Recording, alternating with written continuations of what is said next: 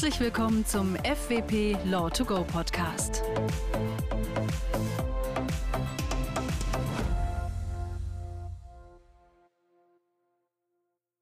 Trotz der Pandemie sind Schlagworte wie ESG, Green Finance und Sustainability in aller Munde.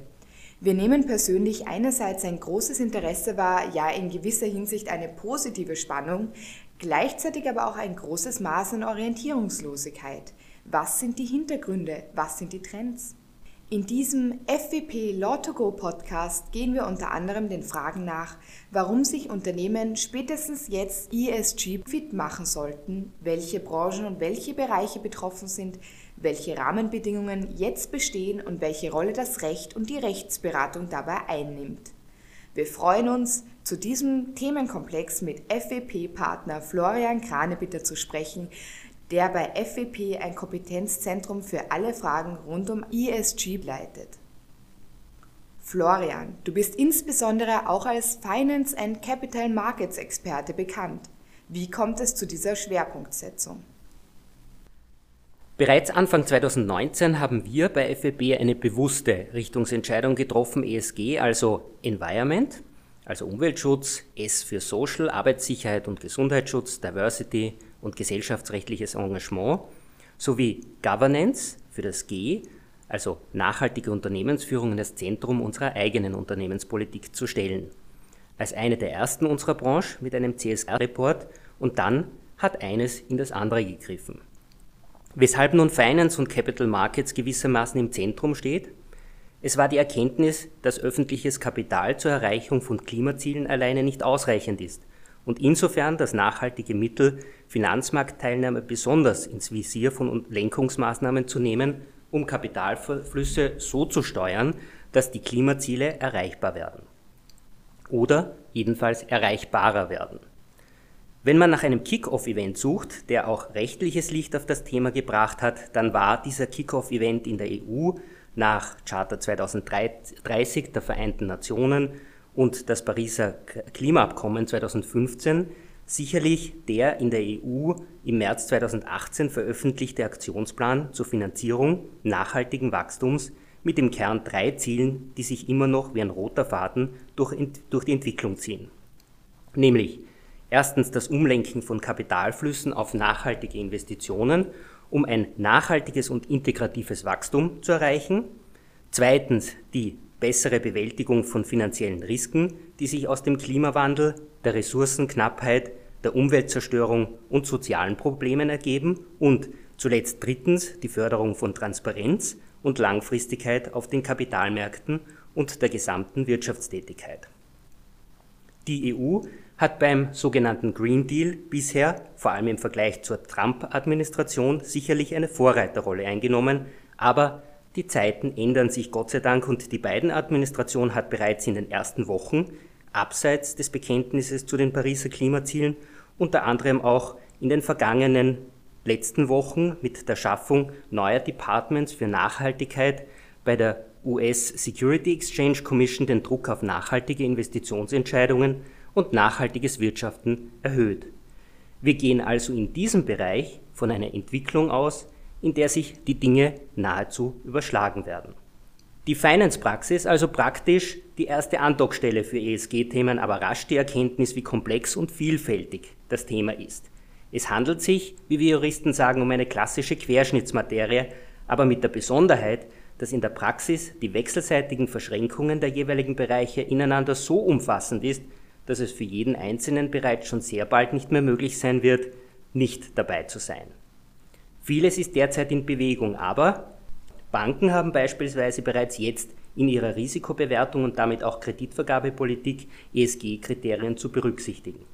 Ein Unternehmen, das einen Kredit aufnehmen will, wird diese Anforderungen nicht aus eigener Kraft erfüllen können, sondern muss zwangsläufig Teile dieser Anforderungen auch auf seine Lieferanten und Kunden überwälzen. Der Lieferant selbst kann die Anforderungen nur erfüllen, wenn er die Anforderungen wiederum auf seine Lieferanten überbindet oder bei der Auswahl seiner Produktionsgüter berücksichtigt. Aus den Rahmenbedingungen, die man auf sogenannter oberster Ebene einer Finanzierungs- oder Lieferkette setzt, ergeben sich somit zwingend direkte Auswirkungen auf die gesamte Kette. Aus rechtlicher Sicht bedeutet dies wiederum, Gesetze, die auch möglicherweise und derzeit nur die oberste Ebene einer Wirtschaftskette betreffen, haben mittelbar direkte Auswirkungen auf sämtliche weiteren Ebenen.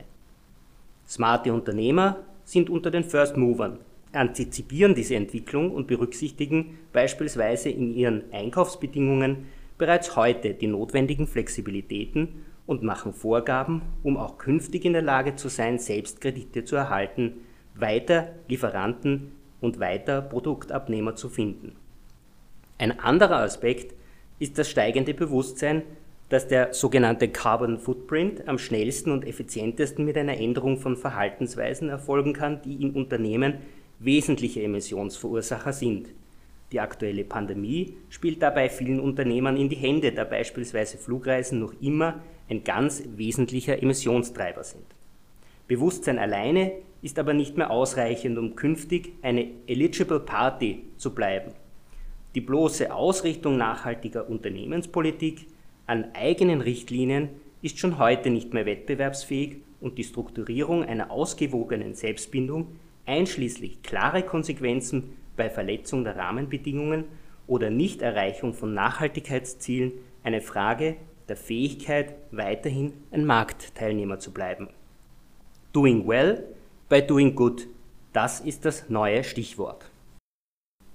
Und die Begriffe und die Rahmenbedingungen, die jeder kennen sollte, der sich mit diesen Themen beschäftigt? Nun, zunächst muss man immer noch ein großes Missverständnis aufklären. Auch wenn wir von einer wirtschaftlichen Notwendigkeit, ja gewissermaßen sogar Logik sprechen, dass aufgrund der Welle, in der wir uns bereits mittendrin befinden, alle Marktteilnehmer auf allen Marktstufen bereits aus Eigeninteresse teilnehmen sollten, ist es keine Frage mehr der Good Practice, sondern rechtlich erforderlich. Die Rahmenbedingungen stehen fest und wir beobachten ein kontinuierliches sogenanntes Leveling Down, beispielsweise im Bereich der nachhaltigen Berichterstattung, dass die Berichtspflichten immer weiter ausgedehnt werden und damit auch mittelgroße und künftig auch kleine Unternehmen für andere Marktteilnehmer messbarer werden. Offensichtlich dreht sich alles oder viel um das Stichwort Nachhaltigkeit. Ich nehme an, auch für Unternehmen ist entscheidend, eine Orientierungshilfe zu erhalten, was konkret nachhaltiges Handeln bedeutet. Völlig korrekt und da kommen wir nochmals auf das Herzstück des Aktionsplans der EU, die Taxonomie, zurück. Die Taxonomieverordnung hat drei wesentliche Säulen. Die erste Säule die Definition von sechs Umweltzielen. Die zweite Säule die Definition, was ökologisch nachhaltige Wirtschaftstätigkeiten sind. Und als dritte Säule den Anspruch, diese Tätigkeiten und Entwicklungen in Kombination mit einer entsprechenden Nachhaltigkeitsberichterstattung auch technisch messbar und nachvollziehbar zu machen. Die sechs Umweltziele sind Klimaschutz, Anpassung an den Klimawandel, nachhaltige Nutzung und Schutz von Wasser- und Meeresressourcen, viertens Übergang zu einer Kreislaufwirtschaft, Abfallvermeidung und Recycling, fünftens Vermeidung und Verminderung der Umweltverschmutzung und sechstens Schutz gesunder Ökosysteme. Um als nachhaltiges Unternehmen oder als nachhaltige Tätigkeit im Sinne der Taxonomieverordnung zu qualifizieren, muss zumindest eines dieser Umweltziele erreicht werden und, darf, und es darf kein anderes wesentliches äh, Ziel wesentlich verletzt werden. Also das Prinzip Do not substantially harm. Ein beliebtes Beispiel ist hier immer wieder die Atomenergie, die insofern nicht als nachhaltig gilt, als das Ziel Übergang zu einer Kreislaufwirtschaft bzw. Abfallvermeidung und Recycling wesentlich durch die auszumusternden Brennstäbe verletzt würde. Das macht nun einerseits den Eindruck, dass es klare Zieldefinitionen gibt. Weshalb gibt es dann andererseits diese große Verunsicherung und Orientierungslosigkeit? Versuchen wir es einmal konkret festzumachen. Wie sieht es mit den Offenlegungspflichten aus? Für wen gelten sie? Ab wann welche Konsequenzen drohen bei einer Verletzung? Ein Beispiel für verbindliche Offenlegungsverpflichtungen in Österreich ist das Nachhaltigkeits- und Diversitätsverbesserungsgesetz. Dadurch werden große Unternehmen, die von öffentlichem Interesse sind und mehr als 500 Mitarbeiter haben, zur Berichterstattung im Lagebericht oder einem gesonderten Bericht über Umwelt-, soziale und Arbeitnehmerbelange sowie über Maßnahmen zur Achtung von Menschenrechten und zur Bekämpfung von Korruption und Bestechung verpflichtet. Also wiederum die ESG-Faktoren. Außerdem ist es notwendig, die verfolgten Konzepte zu beschreiben sowie die Ergebnisse, die Risiken sowie die wichtigsten nicht finanziellen Indikatoren anzugeben. Scheinbar sind damit nur sehr wenige Unternehmen erfasst, aber es gibt eben den zuvor bereits beschriebenen Level-Down-Effekt, dass ein offenpflichtiges Unternehmen seine Offenlegungsverpflichtungen nur dann selbst erfüllen kann, wenn es unter anderem auf entsprechenden belastbaren Informationen seiner eigenen, beispielsweise Lieferanten, aufsetzen kann. Die Bestimmungen dieses Gesetzes sind aktuell noch überwiegend prinzipienbasierend und es bestehen nur wenige konkrete Vorgaben über den Inhalt und die Form der Berichterstattung. Dadurch wird Unternehmen bei der nicht finanziellen Berichterstattung auf Kosten von Vergleichbarkeit und Transparenz, aber auch Einbeziehung dieser Daten in die Berichterstattung anderer Unternehmen derzeit noch erhebliche Flexibilität eingeräumt. Ein Problem, das sich in der Praxis stellt, ist, dass keine gesetzliche Verpflichtung des Abschlussprüfers oder eines sonstigen externen Prüfers besteht, eine inhaltliche Prüfung des Nachhaltigkeitsberichts vorzunehmen. Die Prüfpflicht des Aufsichtsrats beispielsweise erstreckt sich aber auch auf den Nachhaltigkeitsbericht, sodass in der Praxis die freiwillige externe Prüfung des Nachhaltigkeitsberichts zur Erfüllung der Sorgfaltspflichten des Aufsichtsrats geboten erscheint. Ein Entwurf für die Änderung der europäischen Richtlinie zur nicht finanziellen Berichterstattung ist darüber hinaus aktuell in Bearbeitung. Ein Entwurf ist für das erste Quartal 2021 erwartet und die Anwendung wird voraussichtlich bereits für das Geschäftsjahr 2022 maßgeblich sein. Kernpunkte dieser NFI-Neu-Richtlinie sind die Standardisierung, also in Form von Templates, eine externe Prüfung und die Erweiterung des Kreises der Unternehmen, die einbezogen sein werden. Ein weiteres Beispiel ist die Offenlegungsverordnung, die in wesentlichen Teilen bereits ab dem 10.03.2021 anwendbar ist. Die Verordnung soll durch Transparenzpflichten für Klarheit darüber sorgen, wie Finanzmarktteilnehmer, also Kreditinstitute, Vermögensverwalter, Versicherungen, Pensionsfonds, ESG-Faktoren in ihren Investitionsentscheidungsprozess berücksichtigen und damit das Risiko des Greenwashings, also das Bewerben von nicht nachhaltigen Finanzprodukten als grün vermeiden. Verpflichtende Angaben sind dabei sowohl auf der Internetseite, in vorvertraglichen Dokumenten sowie im regelmäßigen Reporting zu veröffentlichen. Da die Offenlegungsverordnung selbst nur einen Rahmen, jedoch keine konkreten Details zu Form und Inhalt der Offenlegungsverpflichtungen enthalten, wurde Mitte Februar dieses Jahres von den drei wesentlichen europäischen Aufsichtsorganen die technischen Regulierungsstandards präsentiert, sogenannte Joint RTS on ESG Disclosure Standards for Financial Market Participants. Diese sollen nach aktueller Planung ab dem 01.01.2022 in Kraft treten. Die RTS sind im Wesentlichen in fünf Kapitel gegliedert, nebst Definitionen und generellen Bestimmungen unter anderem das Nachhaltigkeitsreporting und Informationen prominent, einfach, verständlich und zugänglich und nicht irreführend zu publizieren, sind es im Wesentlichen Transparenzvorschriften, vorvertragliche Informationspflichten, Website-Disclosures und periodische Informationsverpflichtungen. Wir haben das Stichwort Lieferketten gehört. Was sind hier die Entwicklungen? Das ist tatsächlich ein extrem spannendes Thema. Auf EU-Ebene wird derzeit über einen Rahmen für Lieferketten beraten. Die Konsultationsphase wurde vor kurzem abgeschlossen und der Entwurf wird im zweiten Quartal 2021 erwartet. Das Ziel des Rahmens ist umfassender als die bloße Regelung von Umweltstandards entlang der gesamten Wertschöpfungskette. Es geht auch um die Einhaltung von Menschen- und Arbeitnehmerschutzrechtlichen Aspekten. Ein Vorreiter bei dieser Thematik ist unser deutscher Nachbar. Die Bundesregierung plant noch in dieser Legislaturperiode die Verabschiedung des sogenannten Lieferkettengesetzes. Der Gesetzesentwurf in Deutschland sieht vor, dass große deutsche Unternehmen bei ihren Auslandsgeschäften auf die Einhaltung von Menschenrechten und Umweltstandards verpflichtet werden und bei Nichteinhaltung mit Bußgeldern belangt werden können. Interessant dabei ist, dass ursprünglich für Verstöße auch eine zivilrechtliche Haftung der Unternehmen vorgesehen wurde. Dieser Plan wurde aber offensichtlich fallen gelassen. Ein Importverbot, wie auf EU-Ebene geplant, ist auch nicht vorgesehen. Das Gesetz in Deutschland soll ab 2023 für alle Unternehmen mit mehr als 3000 und ab 2024 für alle Unternehmen mit mehr als 1000 Mitarbeitern gelten. Ein funktionierendes nachhaltiges Supply Chain Management ist aber im Blickwinkel der Anforderungen an die obersten Teilnehmer in der Wertschöpfungskette, große Unternehmen und Finanzmarktteilnehmer, bereits jetzt unabdingbar und gewisse Mindeststandards bilden sich beispielsweise für Einkaufs- bzw. Bezugsbedingungen bereits jetzt heraus. Diese sind beispielsweise erweiterte Einsicht und Informationsverpflichtungen. Naturgemäß befindet sich das in einem laufenden Spannungsverhältnis mit Daten- und wettbewerbsrechtlichen Aspekten und die Einarbeitung von sogenannten Integritätsklauseln.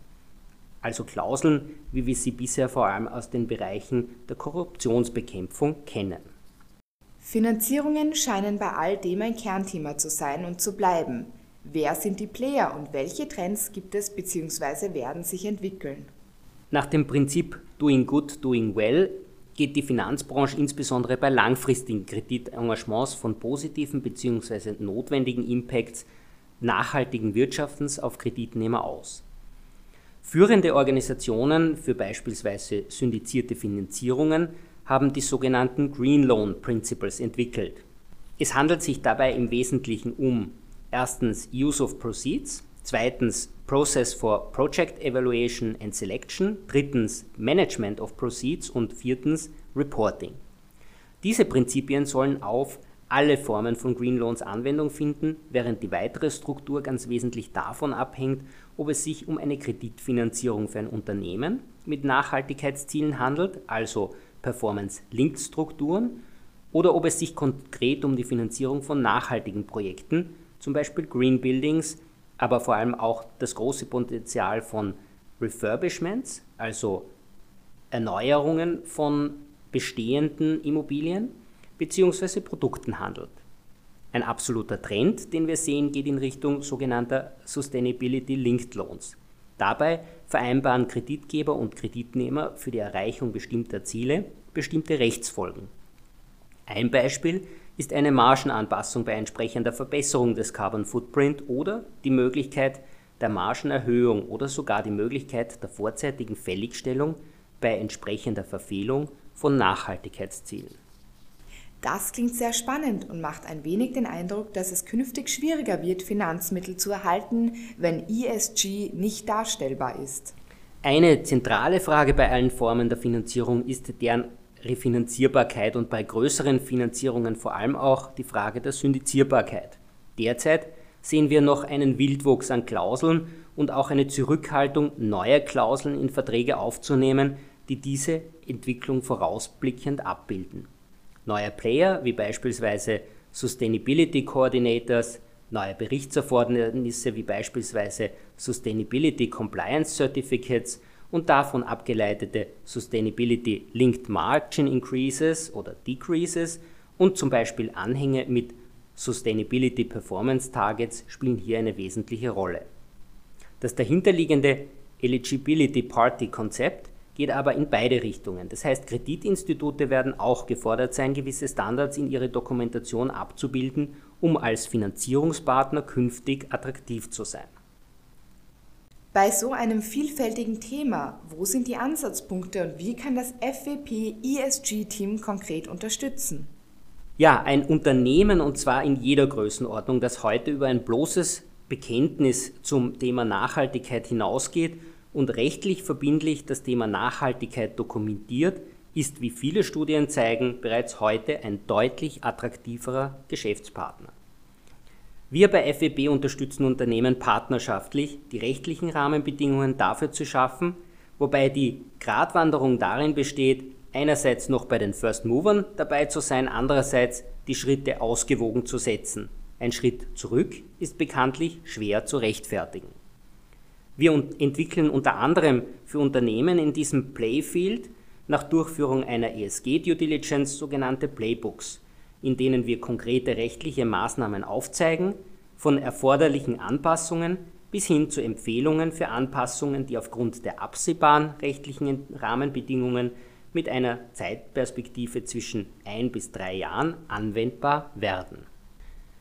Weitere konkrete Beratungsbereiche sind nebst der allgemeinen regulatorischen Beratung die Integration von ESG-Klauseln, beispielsweise in Bezugs- und Lieferverträge, aber auch allgemeine Geschäftsbedingungen, die Entwicklung eines ESG-Policy-Frameworks, die Restrukturierung von Finanzierungen in ESG-Compliant-Finanzierungen, vor allem auch im syndizierten Bereich, und natürlich bei allen sonstigen Formen nachhaltiger Finanzierung im Unternehmens-, Projekt- und Real Estate-Bereich, jeweils auch in Kombination mit öffentlichen Mitteln, wie zuletzt zum Beispiel mit der Investitionsprämie. Zusammenfassend, wir liefern den rechtlichen Beitrag zum Doing Well by Doing Good. Vielen Dank an Florian Kranebitter für diesen spannenden Abriss und die Insights über die FWP ESG Praxis und an Sie, liebes Publikum, fürs Zuhören. Laufend aktualisierte Infos auch zum Thema ESG gibt es auf der Homepage von FWP unter www.fwp.at. Wir freuen uns schon auf Updates zu diesem spannenden Thema und den nächsten FWP Law to Go Podcast, dann zum Thema Arbeitsrecht. Wir hoffen, Sie sind dann auch wieder dabei. Auf Wiederhören und bis bald.